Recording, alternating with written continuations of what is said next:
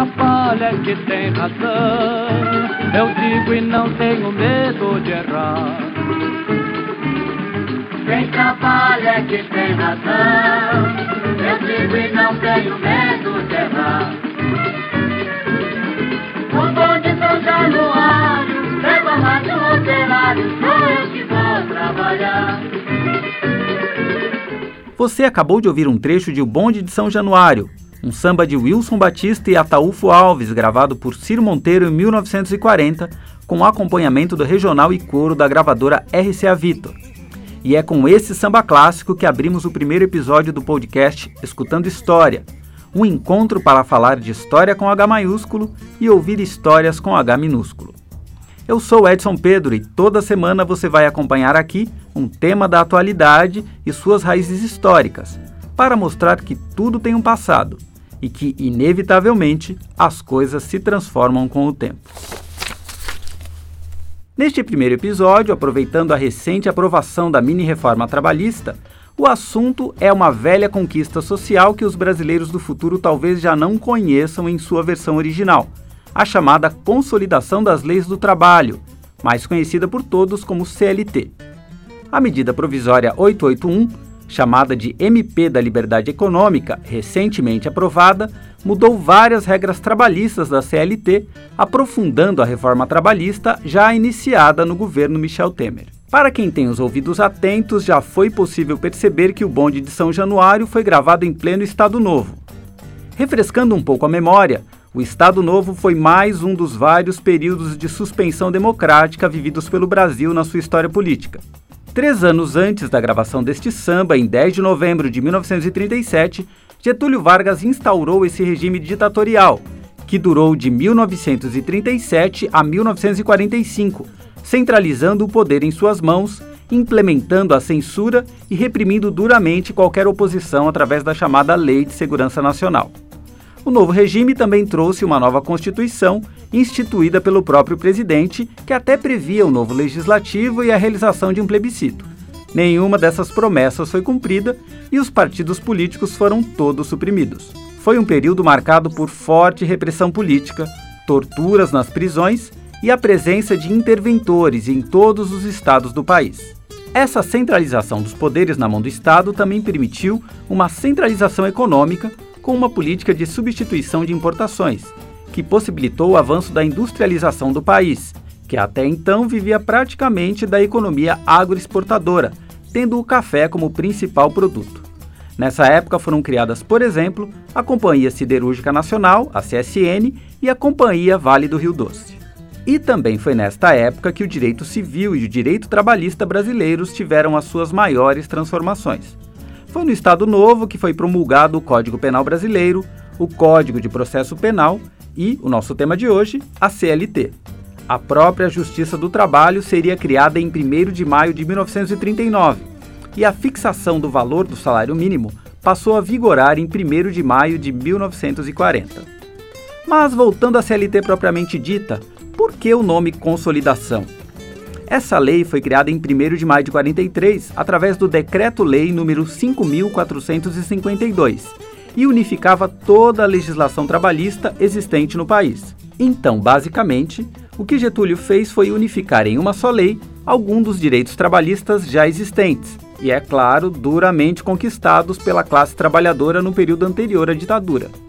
Os seus mais de 900 artigos regulam o salário mínimo, as férias anuais, a segurança do trabalho, a proteção à mulher e ao menor, férias anuais, funcionamento dos sindicatos, entre vários outros pontos. Para entender por que foi necessário criar a CLT, a gente tem que voltar muito antes do Estado Novo e da década de 40. Na verdade, o nascimento de uma classe trabalhadora propriamente dita no Brasil só ocorre depois do fim da escravidão, em 1888. O fim da exploração da mão de obra escrava e as consequentes contratações de serviços assalariados impulsionaram os debates que, na época, já eram assuntos bastante debatidos na Europa, que vivia os efeitos da Revolução Industrial. E foi justamente esse processo de mecanização dos sistemas de produção que desencadeou os movimentos em defesa dos direitos dos trabalhadores. Na medida em que a máquina substituía o homem, um exército de desempregados se formava O abolicionista Joaquim Nabuco tem uma frase célebre em seu livro clássico Minha Formação, em que ele diz, aspas, a escravidão permanecerá por muito tempo como a característica nacional do Brasil.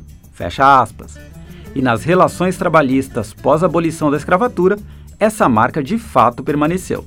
A longa tradição escravista no país e a nossa industrialização tardia marcaram as relações trabalhistas no início do século XX. Nas primeiras décadas do século, como dissemos, a economia era essencialmente agrária e gerava em torno da exportação do café.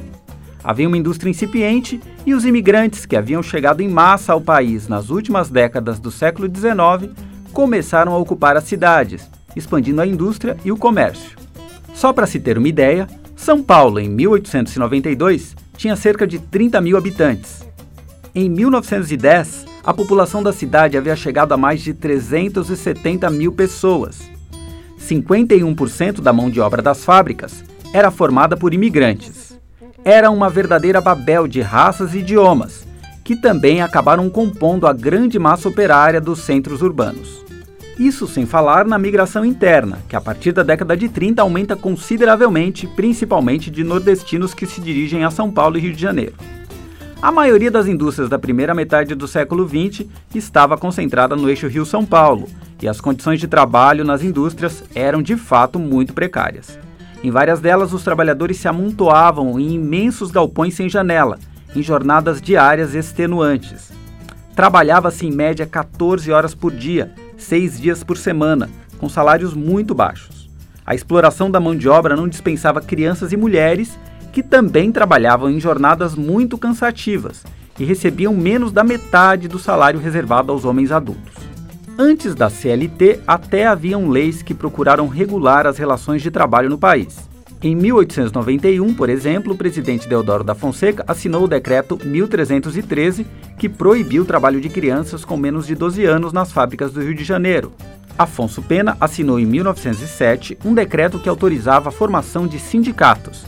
E as indenizações por acidentes de trabalho foram regularizadas por Delfim Moreira em 1919 haviam também várias leis municipais envolvendo as relações trabalhistas. Vale a pena lembrar que a própria pressão dos trabalhadores para a melhoria das condições de trabalho, como as greves que ocorreram no início do século XX e a grande greve de 1917, a primeira geral do país, também forçaram mudanças na legislação. Os patrões deram aumento imediato de salário e prometeram estudar as demais exigências dos grevistas. De fato, a greve de 1917 mostrou que o trabalhador brasileiro estava se politizando, e o movimento operário passou a ser visto como instância legítima, obrigando os patrões a negociar com os proletários e considerá-los em suas decisões.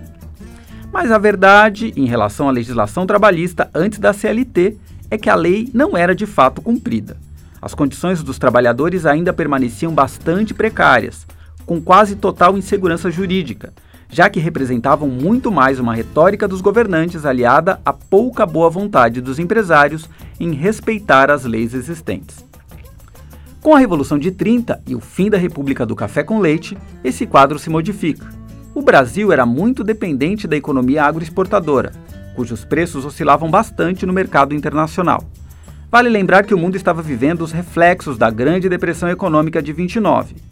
Com o setor agrícola em franca crise, o governo de Getúlio Vargas buscou valorizar a formação da indústria, como uma maneira de diminuir essa dependência externa.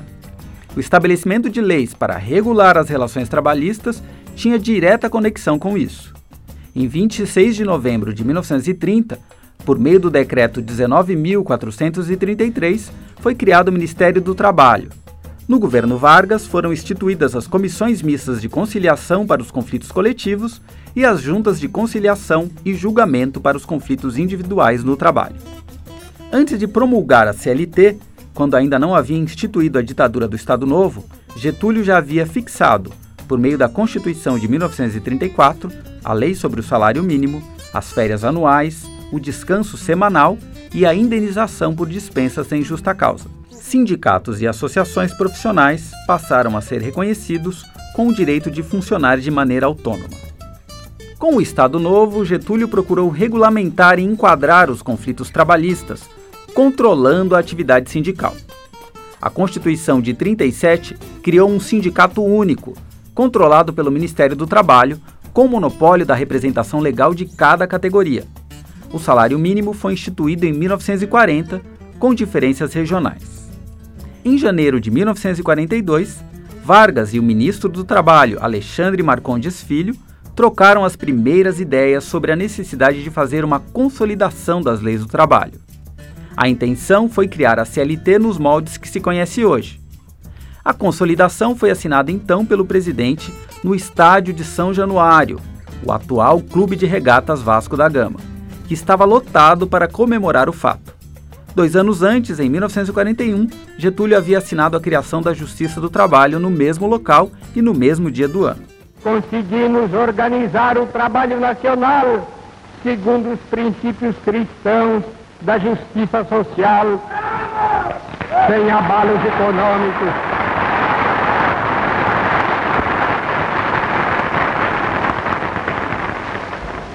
O trabalhador brasileiro possui hoje o seu Código de, de Direitos, a sua Carta de Emancipação Econômica.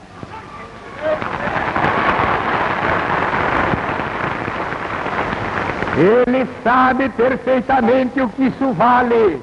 Como se pode perceber, o estádio de São Januário virou um grande palco das ações políticas de Getúlio Vargas para angariar a simpatia das massas trabalhadoras. E você deve estar se perguntando se essa é a razão do samba de Wilson Batista e Ataúfo Alves abrir esse podcast. Na verdade, essa história é um pouco mais interessante. Há uma história recorrente em relação a esse samba que diz que ele teria sido vetado em sua versão original pelo Departamento de Imprensa e Propaganda, criado por Getúlio Vargas no Estado Novo. O DIP foi criado para controlar a propaganda nacional e censurar a produção cultural que fosse contra o regime. Essa história não foi comprovada por nenhuma fonte documental, mas originalmente o verso da canção seria: O bonde de São Januário leva mais um sócio otário, sou eu que vou trabalhar. Os compositores, para evitar problemas com o poder, teriam alterado o trecho sócio-otário pela palavra operário, e o samba ficou assim. Quem trabalha eu digo tenho medo de errar.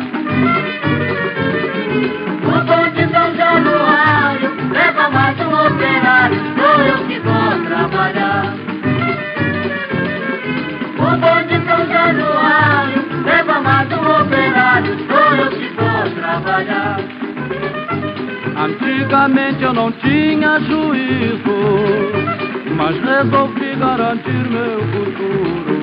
Deixa você, sou feliz, vivo muito bem. A boemia não dá camisa ninguém, é. Muito bem. Comprovado ou não, a letra final de O Bonde de São Januário reflete o discurso oficial do Estado Novo, com elogios ao trabalhador e ao trabalho. Essa apologia ao trabalhismo está presente em várias músicas da época, muitas com exaltação ufanista e um discurso moralista para mobilizar as massas. É importante frisar que o rádio era o principal veículo de comunicação de massas nas décadas de 30 e 40, e o governo soube utilizar bastante esse meio. Muitos compositores também foram cooptados pelo regime, tanto pela censura do DIP, como por premiações que o governo concedia a composições com um discurso que procurava moralizar o trabalhador. A ideia era construir a imagem de Getúlio e do governo como doadores dos direitos ao trabalhador.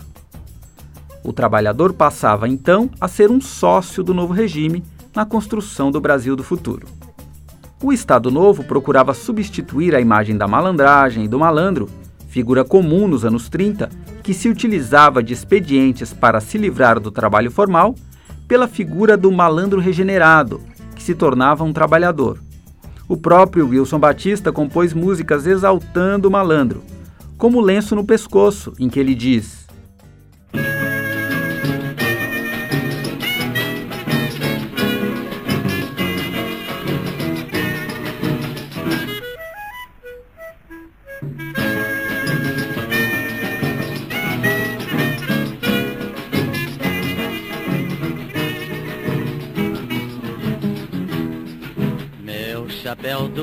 lado, tamanco arrastando lenço no pescoço, navalha no bolso. Eu passo gingando, provoco e desafio. Eu tenho orgulho em ser tão. Meu chapéu do lado, tamanco arrastando, lenço no pescoço, navalha no bolso. Eu passo gingando, provoco e desafio. Eu tenho orgulho em ser tão vadio. Dá para perceber que foi uma transformação e tanto. Entre as fontes materiais da CLT podem ser citadas três. Em primeiro lugar, as conclusões do primeiro Congresso Brasileiro de Direito Social, realizado em maio de 41 em São Paulo, para festejar o cinquentenário da encíclica Rerum Novarum, organizado pelo professor Cesarino Júnior e pelo advogado e professor Rui de Azevedo Sodré. A segunda foram as convenções internacionais do trabalho. A terceira, a própria encíclica, o documento pontifício escrito pelo Papa Leão XIII a 15 de maio de 1891, com uma carta aberta a todos os bispos sobre as condições das classes trabalhadoras. Mas o código também foi fortemente inspirado na Carta del Lavoro, do governo fascista de Benito Mussolini na Itália. Com o fim da ditadura Vargas e a Constituição de 1946, algumas pautas como reconhecimento do direito de greve, repouso remunerado em domingo e feriados e extensão do direito à indenização de antiguidades e à estabilidade do trabalhador rural foram adicionados à legislação. A Constituição de 67, na última ditadura vivida pelo país, trouxe mudanças na lei, como aplicação da legislação trabalhista aos empregados temporários, a valorização do trabalho como condição da dignidade humana, a proibição da greve nos serviços públicos e atividades essenciais e o direito à participação nos lucros das empresas. Por fim, a Constituição de 1988, na redemocratização, reforçou a proteção contra a despedida sem justa causa, piso salarial proporcional à extensão e à complexidade do trabalho prestado, licença gestante sem prejuízo do emprego e do salário, com duração de 120 dias, licença paternidade e limitação da jornada de trabalho para 8 horas diárias e 44 horas semanais. As recentes reformas na legislação trabalhista brasileira geralmente são justificadas por discursos afirmando que é preciso atualizar a CLT à realidade econômica atual. Na verdade, a CLT sempre foi alvo de críticas, tanto por sua origem ser ligada ao corporativismo e ao autoritarismo do regime varguista, quanto pelo aumento do chamado custo Brasil, já que a legislação acaba onerando empresas e desestimulando contratações na opinião desses mesmos críticos. Nesse sentido, a CLT provocaria o encarecimento do trabalho formal. Muitos críticos também afirmam que a CLT fomenta uma interferência exagerada do judiciário nas relações trabalhistas, aproximando a justiça do trabalho na distribuição de renda. A verdade é que nos últimos anos estamos caminhando para a flexibilização da legislação trabalhista no país. E os momentos de recessão e desemprego, como o que estamos vivendo atualmente, são propícios para a aprovação dessas reformas. E você? Acha que a CLT está ultrapassada? Em um momento de precarização das relações trabalhistas, aumento da informalidade e crise mundial, vale a pena flexibilizar as relações de trabalho? Ou mais do que nunca, o trabalhador precisa de uma garantia de que seus direitos estarão protegidos pela lei contra os abusos? Este foi o Escutando História e nesse primeiro episódio falamos um pouco sobre a trajetória da CLT. Espero que a gente se encontre em breve. Até a próxima!